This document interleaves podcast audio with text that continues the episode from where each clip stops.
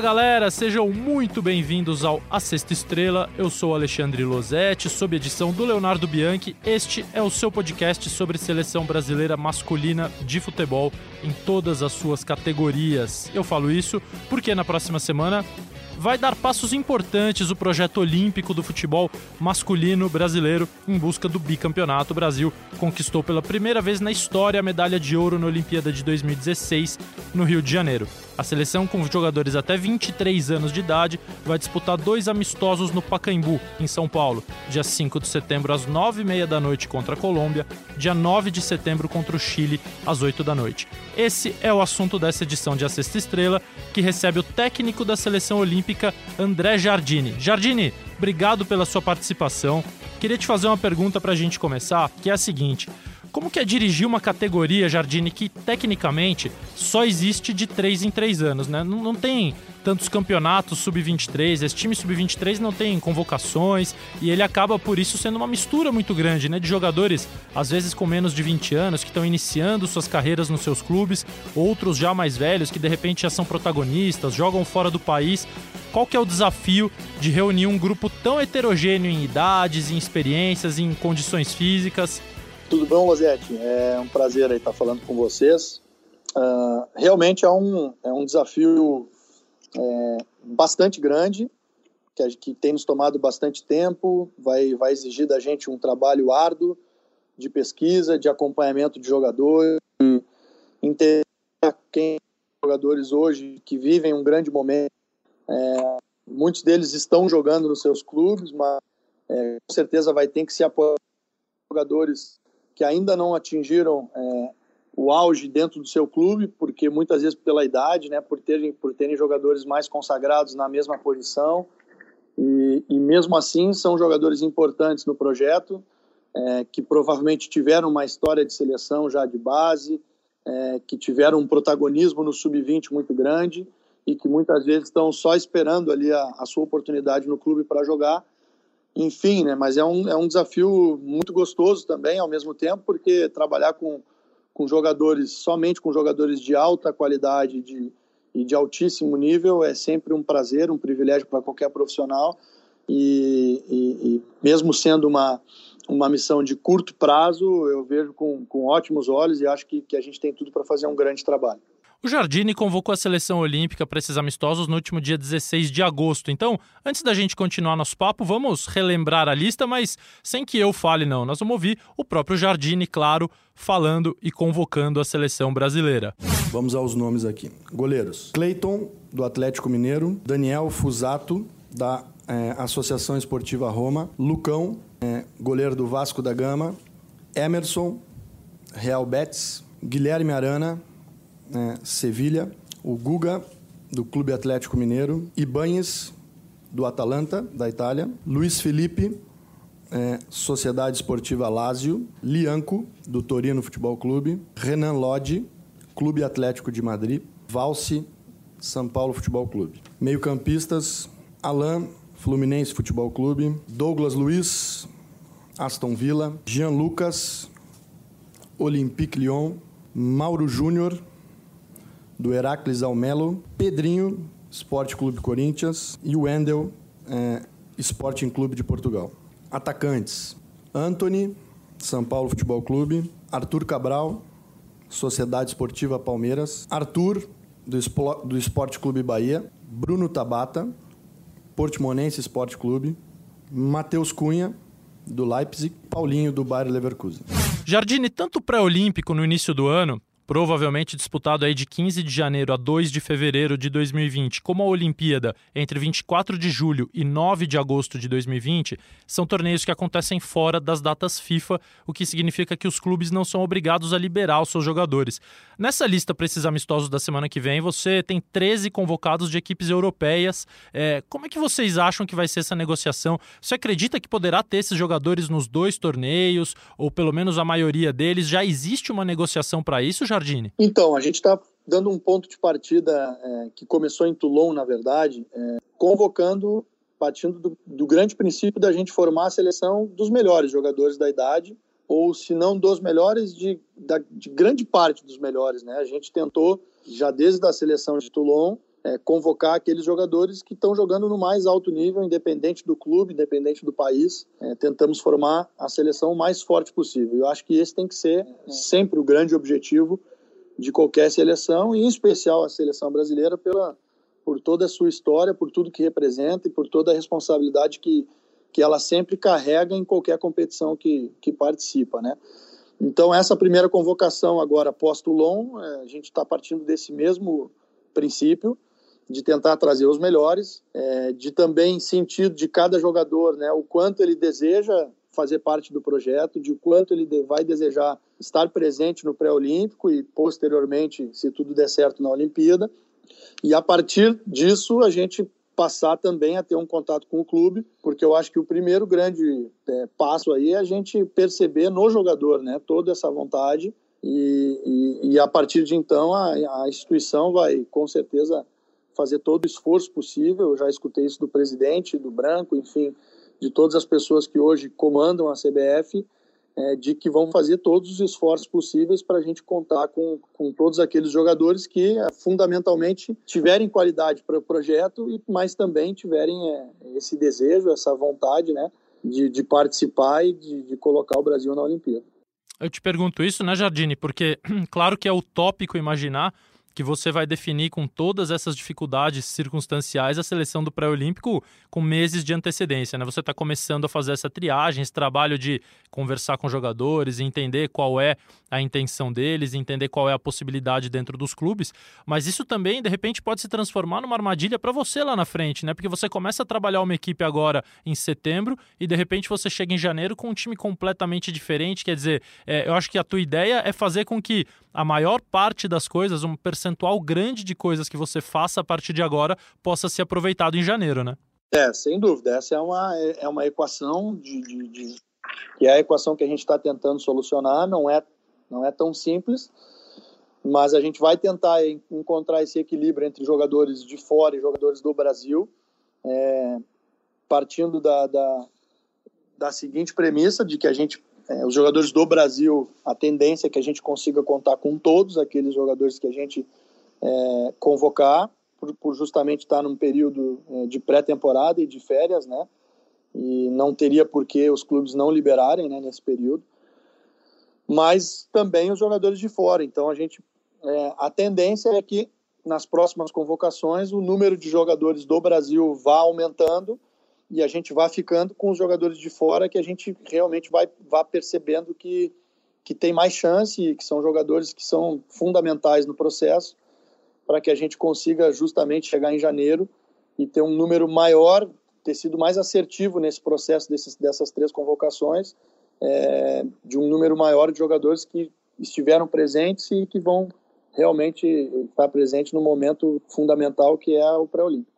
Eu me lembro adolescente ainda jogando videogame, aí era fácil, era uma delícia. Eu colocava a seleção brasileira e escalava do jeito que eu queria, não tinha ninguém para me falar não, não tinha clube, não tinha data FIFA, não tinha vontade. E eu imagino que todo mundo tenha passado por isso, né? Todo mundo já foi técnico da seleção brasileira em algum momento, fez lá a sua lista, mas deve ser um pouco frustrante contar com restrições, né, Jardine? Eu tenho certeza que se você pudesse ter convocado, por exemplo, o Matheus Henrique e o Bruno Guimarães para esses amistosos, eles estariam contigo, quer dizer, o Grêmio Atlético Paranaense envolvidos aí na semifinal da Copa do Brasil. Então, é, são muitas equações que você tem que montar. E eu queria só pegar o gancho desses dois jogadores que eu citei, e mais o Douglas, que está no Aston Villa, e mais outros tantos, é, e você revelou alguns também no São Paulo, no Grêmio. Você acha que é, o, o futebol brasileiro está revelando mais jogadores dessa posição de meio-campista aquele cara que não é só o volante, mas que também não é só o meia, que é um, um, híbrido, faz as duas funções. E isso faltava um pouco na minha visão no futebol brasileiro, Jardim. Não sei se você concorda. E você acha que é um momento assim próspero para esse tipo de, de posição? É, eu acho que tu colocas bem. É, é um momento importante que a gente tem, tem tido boas opções né, né nessa função. É, eu costumo, pessoalmente, como treinador, eu considero a camisa 8, né, o segundo volante ou, ou médio, meio campista, né, é, talvez a posição mais importante de uma equipe, porque é difícil que o jogador que a gente que a gente encontre um jogador que reúna todas as qualidades e competências que, que o jogador que desempenha essa função em times propositivos tem que ter. É um jogador que tem que ter capacidade de marcação, mas fundamentalmente tem que ter controle de jogo, tem que ter uma inteligência muito grande, uma capacidade técnica altíssima, uma capacidade mental muito forte de errar muito pouco no jogo, de comandar a equipe, né, de ser o, o, maestro, né, como, como o Tite fala, o ritmista, né, o jogador que é, praticamente participa de todas as ações da equipe. Né? Então, é, tu citaste alguns nomes importantes hoje que a gente tem e, e eu acho que isso já é um reflexo de, de do futebol de base tentar, é, o maior número de equipes aí vem tentando é, construir equipes que, que o jogo, que tenham competência com a bola no pé, e isso tudo estimula e favorece né, o surgimento desse tipo de jogador. Jardim, o Tite tem uma equipe super dedicada a fazer observação de jogadores, seus analistas, seus auxiliares, o próprio Tite viaja, é, o coordenador também participa disso, antes o Edu, agora o Juninho. É, e eu imagino que o trabalho de observação nos clubes para vocês da, da seleção olímpica e de qualquer seleção de base, enfim, seja mais difícil, porque como você já citou na tua primeira resposta, são jogadores que ainda muitas vezes estão buscando espaço, não são titulares, não jogam com tanta frequência. Como é que vocês têm feito esse trabalho para garantir que vocês estão convocando jogadores, por exemplo, como o Arthur Cabral do Palmeiras, que tem muito poucas oportunidades, mas que está mantendo o seu nível de treinamento, o seu nível físico, assim, é muita conversa. Como é que vocês têm feito? É, a CBF tem a sua equipe de observadores, né, que basicamente trabalham é, da, da seleção olímpica para baixo, né, para o sub-20, para o juvenil, enfim, não, não trabalham especificamente para a principal, que tem o seu corpo técnico, é, mas as comissões técnicas da base, que nós, a gente se ajuda, né, então a gente está sempre em contato e tem um conhecimento, cada treinador tem um conhecimento é, de um número de jogadores importantes, porque já trabalhou, porque já enfrentou, né, porque conhece de outros clubes. Então isso também aumenta a nossa capacidade de observação, mais o, mais o contato que a gente tem com, com os clubes, né? Então, obviamente que a gente tem muitos amigos aí dentro do futebol e pessoas que a gente confia e que são pessoas que a gente se apoia para buscar as, as informações mais precisas de como os jogadores estão, de como vem treinando, como tu falaste, né? Especialmente esses jogadores que não jogam frequentemente ou que não vêm jogando, são os jogadores mais delicados da gente convocar porque a gente não, não tem a amostragem do jogo, né? Então precisa buscar realmente a informação de como eles vêm, se tem algum problema físico, como vem treinando, que nível que estão treinando. Mas fundamentalmente, o, realmente a parte mais importante vai ser o período que eles vão estar com a gente e, e a disposição e a qualidade que eles apresentarem é que vai é, fatalmente garantir um espaço para uma próxima e, e a importância aí desses, dessas três datas que a gente vai convocar antes do pré-olímpico justamente é essa de da gente nesse período que a gente vai ter os jogadores com a gente da gente realmente conseguir avaliar bem para não errar na escolha em janeiro quando realmente ali a gente precisa ser 100% efetivo aí nas escolhas. Jardine falou agora de três datas, então só recapitulando, além desses dois amistosos que já falamos na semana que vem no Pacaembu, é, em outubro o Brasil vai jogar novamente aqui no Brasil, ainda sem é, adversários definidos, mas na data FIFA, a mesma data da seleção profissional. Em novembro vai disputar um torneio em Tenerife, na Espanha, contra a Argentina, os Estados Unidos e o Chile. No fim de dezembro se apresenta na Granja Comari para começar a preparação para o pré-olímpico, é, que começa no dia 15 de janeiro. Jardine, qual a importância dessas, dessa interação tua com o Tite? Vocês trabalham aí no mesmo andar, no segundo andar, em salas ao lado, na CBF, na sede da CBF. E o Tite tem seis jogadores na seleção principal convocados agora para essa data que poderiam estar na tua seleção. É claro que em contextos diferentes, já muito mais consolidados em seus clubes no futebol brasileiro, que são o Militão, o Paquetá, o Richarlison, o David Neres, o Vinícius Júnior e o Ivan goleiro da Ponte Preta. É, qual a importância de vocês trabalharem juntos até para definir esses garotos? O Renan Lodge, por exemplo, imagino que poderia estar na seleção principal e outros também da tua lista. É, essa proximidade de vocês para conduzir o projeto juntos. É fundamental, né? Hoje existe realmente essa integração, não só da, da principal, mas da, de todas as comissões da base, né? A gente tem é, comissões fixas aí de sub-15, de sub-17, de sub-20, é, mais alguns profissionais que vêm é, pontualmente, né, que é o caso do treinador da Sub-16. Hoje existe realmente esse momento e esse espaço onde a gente pode trocar ideia, né, e, e a integração tem sido ótima aqui, uma conversa diária, né, com a comissão técnica toda do Tite, muitos momentos também com o Tite presente, mas é num contato um pouco mais frequente com o Kleber Xavier, que é o, o braço direito do Tite, que sempre está é, nos atualizando de tudo que eles vêm pensando, de como eles vão conduzir e de alguma maneira nos ajudando a tomar as, as nossas decisões, né, em, informar a nossa lista também e que também a gente consiga ajudar a seleção principal ali na frente, porque muitas vezes a, a, a amostragem que eles gostariam de, de dar a chance para tanto, tem tantos jogadores né, que acredito que, que a seleção principal gostaria de dar chance, que nem sempre tem esse espaço para dar chance para todos, mas muitas vezes a gente consegue contemplar na Olímpica de observar um jogador de clube que ainda não vestiu a camisa da seleção ou que está é, é, há algum tempo sem vestir a camisa da seleção, de ver como ele reage e que provavelmente é, muitas vezes a, a, seleção olímpica vai abrir as portas e vai encaminhar também eles para no futuro próximo aí é, terem a sua trajetória na seleção principal. É, a gente lembra que o artilheiro da seleção brasileira neste ano de 2019 e no período pós-Copa do Mundo, Gabriel Jesus, é, praticamente se revelou para o futebol brasileiro, internacional e principalmente para a seleção brasileira disputando a Olimpíada de 2016 no Rio de Janeiro. Ele fez uma ponte direta do, da final olímpica para a estreia na seleção principal com dois gols contra o Equador lá em Quito. Foram é, cerca de 10 dias, 12 dias. Então, acho que o Gabriel é o melhor exemplo disso que você está falando, Jardine. E aí, em cima disso, eu te pergunto o seguinte seguinte: além dessa coisa de esse jogador vem, esse jogador vai para sua, esse a gente pode observar, existe uma ideia de modelo de jogo discutido, quer dizer, parte de vocês, ou de repente a seleção, o Tite, o Kleber, te pediram para seguir um modelo de jogo semelhante ao deles, para que também possam observar dentro de uma ideia já mais consolidada, mais planejada? É, o que existe é, é uma percepção, acho que de quem comanda hoje a CBF, de ter treinadores com, com ideias muito próximas, né? E é o caso meu e do Tite, somos treinadores que, que gostamos de muitas coisas em comum.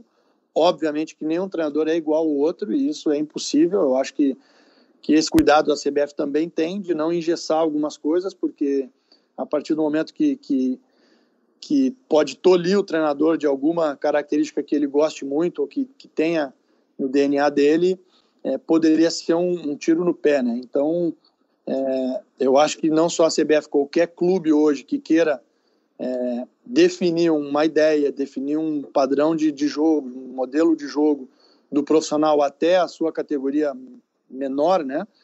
É, a grande estratégia é aproximar, é contratar treinadores e profissionais que pensem o jogo de uma maneira parecida, porque aí todo o resto fica mais fácil, fica facilitado e com certeza as trocas diárias que a gente vem tendo aqui vão cada vez mais aproximando o jeito de jogar, porque a gente vai aprendendo um com o outro. E obviamente que nós da base aprendendo muito mais com o Tite, né, observando, vendo como ele pensa, como como ele resolve os problemas do jogo, como a seleção se comporta. E a partir de, de da gente poder entender de como as coisas funcionam e como é, o Tite e a sua comissão pensam o jogo, a gente vai ganhando experiência, vai amadurecendo também as nossas ideias e indiretamente, até sem a gente perceber, as coisas vão se aproximando e vão cada vez a gente vai pensando mais parecido e vai tornando o processo da seleção uma coisa só. E muitas vezes, Jardine, quando a gente ouve o pensar o jogo, de maneira parecida, é, a gente liga muito aos números, né? O sistema tático, se é 4-1-4-1, se é 4-2-3-1, se é 4-3-3. E eu acho que o pensar o jogo, quando vocês técnicos se referem a isso ou, ou usam esse termo, é muito além disso, né? É, na, é como você já falou do time propositivo, da estratégia, da ideia, do conceito, muito mais do que dos números, né?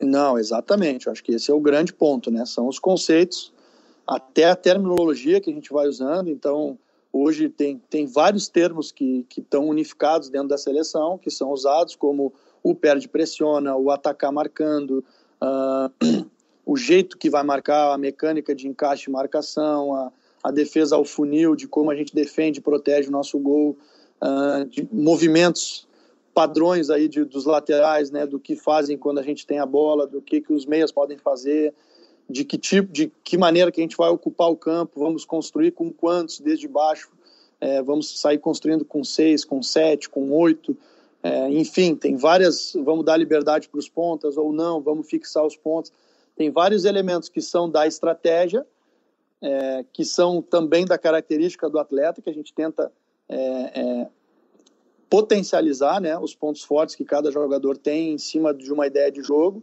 mas a gente, quando a gente vai trocando esse tipo de ideia, a gente vai agregando e vai pegando, às vezes, um termo que, que o Tite usava e que eu não usava e que fez sentido para mim, que eu já passo a usar também, e as coisas vão se aproximando, e a gente vai chegando nesse resultado final, que é o que todo mundo quer, que é ter realmente uma ideia de jogo muito parecida de todos os treinadores e que, e que realmente representem muito bem a seleção, que, que tem a sua história, que tem a sua, a sua característica e que tem a sua exigência acima de tudo, é, pela qualidade e por toda a história vencedora, ela, ela realmente exige que, que as equipes tenham competência, sobretudo com a bola no pé, que saibam o que fazer e que tenham a iniciativa do jogo, que tenham força para vencer o jogo é, jogando no ataque, que, que sejam muito sólidas atrás.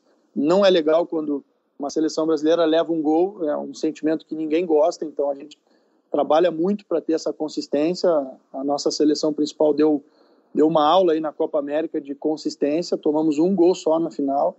Em Toulon a gente conseguiu chegar muito perto disso também, que é o ideal de ter um time que agrediu o adversário o tempo todo e que praticamente é, não sofria contra-ataques porque estava sempre muito bem posicionada, muito bem concentrada é, para as transições. Então a gente está alinhando pensamentos aí e, e, isso realmente nos motiva e, e, eu percebo que a perspectiva de um, de um futuro é, a curto e médio prazo aí na seleção é ótimo porque a gente está tá muito alinhado aqui e tem tudo para dar muito certo o projeto. Você já está falando oportunizar, Jardine? Exatamente. Os termos a gente vai, vai aprendendo e, e vai usando. A convivência a convivência faz isso, né? A gente às vezes começa a absorver ideias, conceitos e até o jeito de falar dos profissionais que a gente admira, das pessoas que a gente admira, até inconscientemente, porque é, é, é uma questão até de inteligência, da gente ir aprendendo e e evoluindo com, com as pessoas que a gente acredita que tenham muito para nos oferecer. É, só para explicar para quem está ouvindo, né? O Tite diz que seleção brasileira não faz teste, que teste é algo muito pejorativo para jogadores desse nível, para um contexto desse nível. Então, ele diz que são oportunidades e aí oportuniza seus jogadores na seleção. Jardine fará com os dele na Olímpica. Jardine, mais três perguntas para a gente finalizar. É, eu primeiro, eu sei que essa resposta é muito distante e é muito no quadro da, da imaginação, mas eu queria tocar no assunto com você porque, enfim, o personagem meio que exige. Em 2016, um dos jogadores com mais de 23 anos de idade que participou do Brasil na Olimpíada foi o Neymar.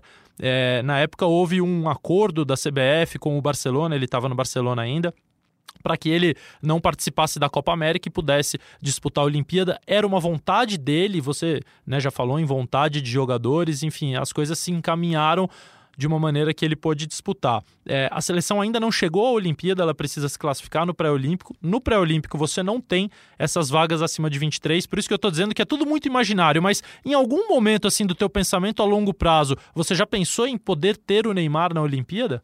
É, essa, essa é uma, uma pergunta interessante, mas sinceramente a gente tem tantas coisas na cabeça e a gente sabe que, que vai ser tão difícil o Olímpico, a gente está tão focado nessa primeira etapa, que é conquistar a vaga para a Olimpíada, e a gente está levando muito, muito a sério e, e, vai se preparar da melhor maneira possível, que, que esse tipo de pensamento ele ainda não, não, não coube né, dentro da minha cabeça, não, não consegui em nenhum momento pensar, mas, assim, agora, tu me perguntando e eu tirando alguns segundos para pensar aqui, eu com certeza diria que seria um prazer imenso, né? A seleção quer sempre contar com, com as suas referências, com os melhores jogadores e, e o Neymar é uma referência, um, um dos grandes jogadores hoje da atualidade no mundo e não há, com certeza, não existe nenhum treinador no planeta que não queira contar com, com um jogador da qualidade dele. E se a gente, se der tudo certo no nosso projeto e a gente acredita e vai trabalhar muito para que dê, se tudo der certo, seria um prazer muito grande, né? Jogar uma Olimpíada com um jogador do, do quilate do Neymar. As outras duas perguntas surgiram enquanto você falava, durante as suas respostas, e eu pensei em fazê-las, não, não haviam sido planejadas. Mas uma delas, Jardine, é, você é um cara super experiente com categoria de base, você tem títulos, assim, é, uma, uma, longa lista de títulos no Grêmio, no São Paulo. É, você conheceu muitos jogadores e muitos jogadores que estão aí brilhando hoje passaram pela tua mão. Eu acho que no futebol brasileiro hoje, eu sei que a opinião do Tite da comissão técnica da seleção principal é essa, não sei se você concorda.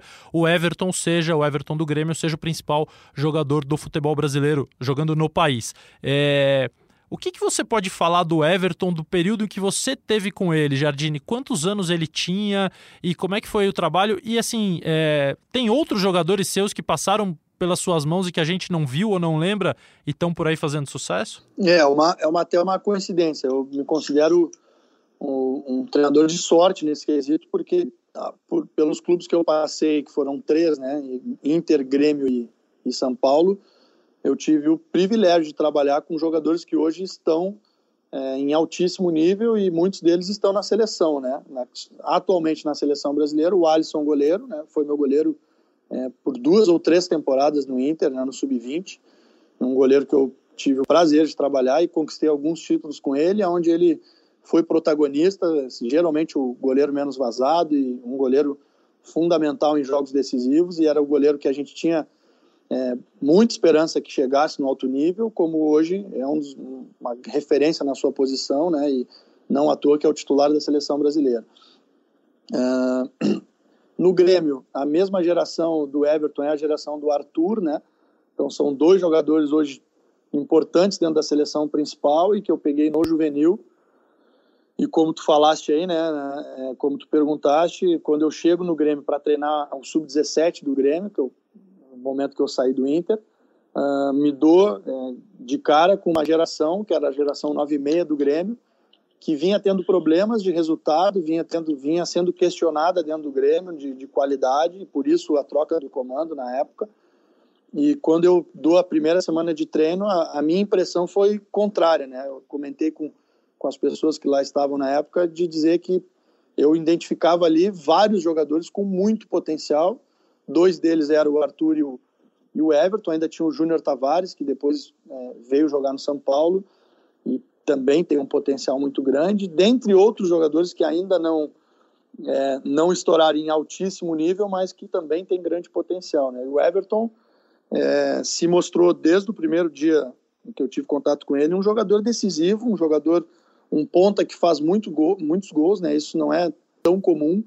Geralmente os pontas, os jogadores que jogam mais no flanco, na beirada, é, tem uma relação maior com a assistência, com o cruzamento, com, com, com a metida, né, com o último passe. E o Everton, é, eu não lembro de um jogo decisivo sequer aí que eu tenha jogado com ele que ele não tenha feito gol ou não tenha feito a jogada que gerou o gol. Né? Então, um jogador sempre decisivo. Eu lembro que no, no ano que eu, é, que eu trabalhei na base do Grêmio, o Everton fez gol em todos os grenais juvenil que, que eu joguei.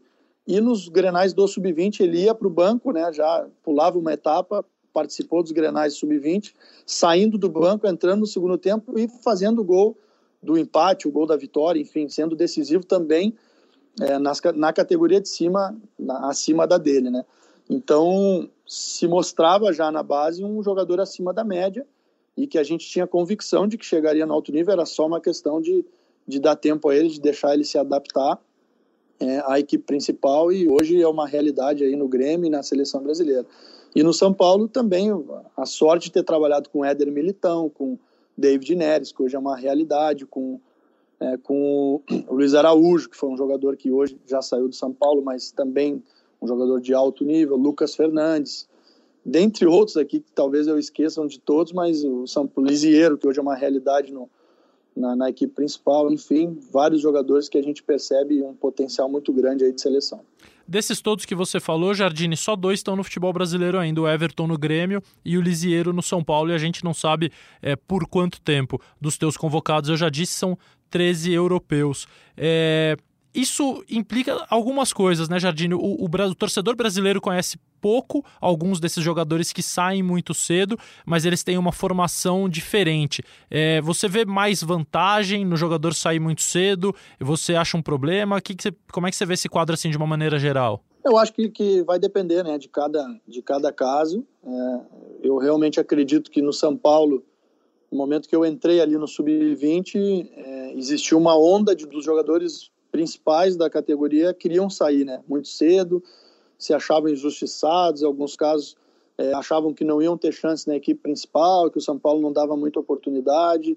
Enfim, eu lembro que o cenário era esse, os jogadores não não, não brilhava o olho a, a, a, a continuidade dentro do clube, né? E a gente conseguiu mudar isso, né? Construiu uma categoria forte, sub-20, é, elevamos com certeza o, o, nível de exigência e de trabalho, né? Passamos a também a cobrar resultado, a mostrar para eles que, que, que completar a base dentro do próprio clube é importante, jogar as competições sub-20, ser campeão brasileiro sub-20, ser campeão de uma Libertadores sub-20 como a gente foi, aonde o David Neres, por exemplo, foi um destaque né, dentro da, da Libertadores e, e, eu lembro de naquele, naquela competição ter certeza de que ele sairia do Brasil cedo, porque na arquibancada estavam olheiros de todos os grandes clubes europeus, né? E o nível que ele se apresentou lá, fatalmente ele chamou atenção naquela competição. O Luiz Araújo foi a mesma coisa. Então a gente conseguiu é, dentro do São Paulo, para dar um exemplo, né, de ter um trabalho de ponta também no sub-20 que praticamente não é, é, é, tira aquela necessidade na cabeça do jogador de eu preciso sair daqui para para completar a minha formação ou para ter uma, um treino de qualidade, enfim, por que não a gente também oferecer isso ao jogador, né? E, e a gente no final já do meu processo ali no sub-20 São Paulo, a gente percebia que era, às vezes era até o contrário, os jogadores que estavam em cima querendo descer para jogar porque sentiam prazer em jogar no sub-20, sabiam que, o, que a equipe era super estruturada, que eles tinham toda a condição de jogar bem, é, de, é, de produzir, de chamar atenção, de enfim, de, é, de ganhar minutos jogando, de ganhar experiência numa equipe que, que eles tinham prazer em jogar. Né? Então, é, eu acho que vai muito de cada clube, de cada treinador aí nesse processo final de formação, de qualificar ao máximo o seu trabalho isso passa por profissionais competentes, mas também por estrutura de campo, estrutura de refeitório, estrutura de vestiário, e que o São Paulo é uma referência, um, é um clube que está de parabéns pelo, pelo CT que tem, né?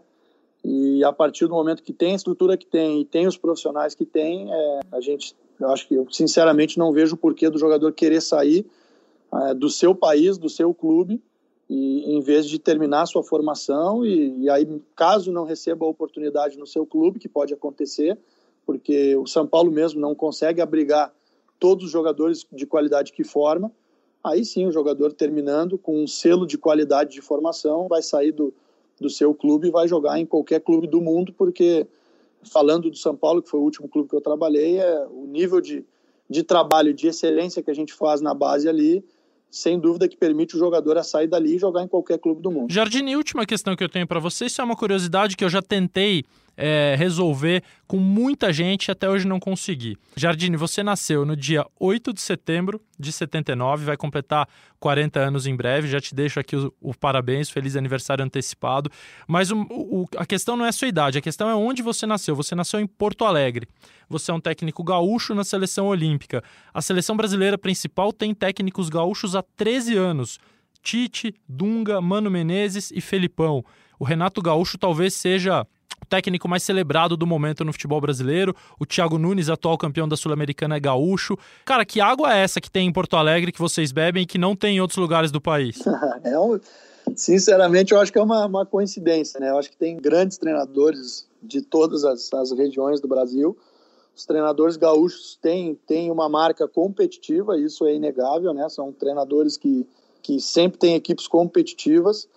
É, nem todos têm uma mesma identidade de jogo, né? A gente percebe, acho que a, a, aquele rótulo que o treinador gaúcho é, é retranqueiro, é joga no contra-ataque, eu acho que isso não é mais uma verdade, né?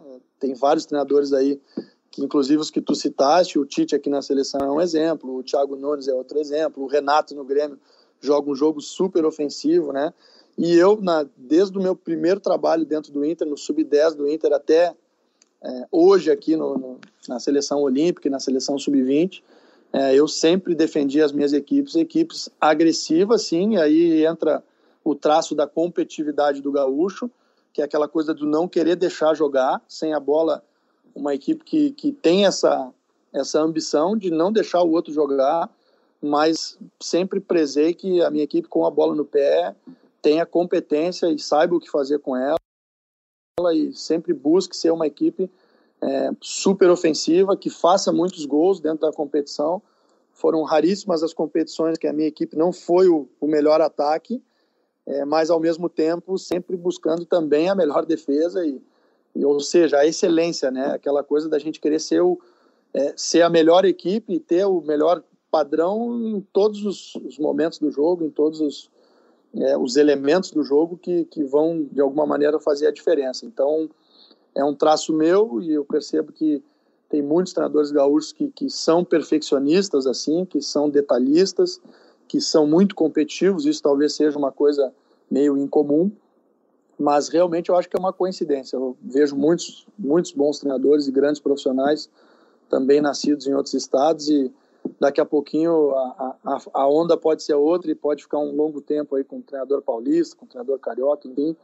Eu, eu não, não me apego muito a isso, realmente acho que é uma coincidência. Tua resposta é ótima, mas eu ainda vou buscar esse segredo aí em outro lugar, já a gente tá ótimo. Cara, olha, muito obrigado pela tua, pela tua participação com a gente.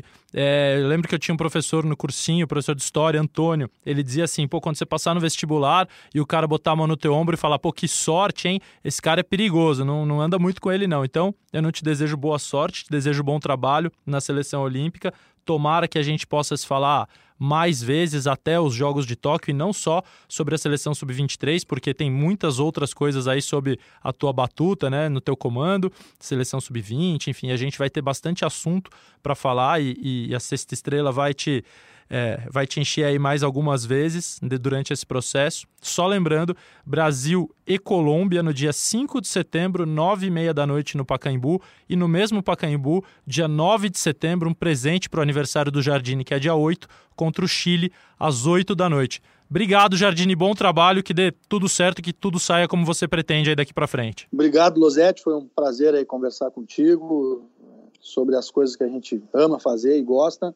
É, também sou um admirador do teu trabalho, te dou os parabéns e continue nesse caminho. Também desejo um, um grande trabalho na sequência e que a gente é, faça dois grandes jogos agora na sequência. Também aproveito e já convoco né, toda, todo torcedor aí que, que gosta da seleção brasileira, enfim, que quer ver os seus, os seus jogadores, as suas futuras, suas futuras promessas aí, jogadores que provavelmente vão, é, num futuro próximo, também servir a seleção principal é, venham prestigiar, é, compareçam no estádio. É importante né, que, que esses jogadores sintam esse, esse calor humano também, essa importância que, que a gente está dando a esse projeto da seleção olímpica e que saia tudo bem e que a gente se cruze lá no jogo e possa comentar é, de duas grandes vitórias aí, enfim, que a gente comece esse, esse trabalho aí, esse, essa etapa do trabalho da melhor maneira possível. Um grande abraço. É isso, galera. Valeu, Jardine. Grande abraço. E a Sexta Estrela volta semana que vem com outros assuntos. A seleção brasileira principal também estará reunida. Obviamente, vamos falar sobre isso. Grande abraço.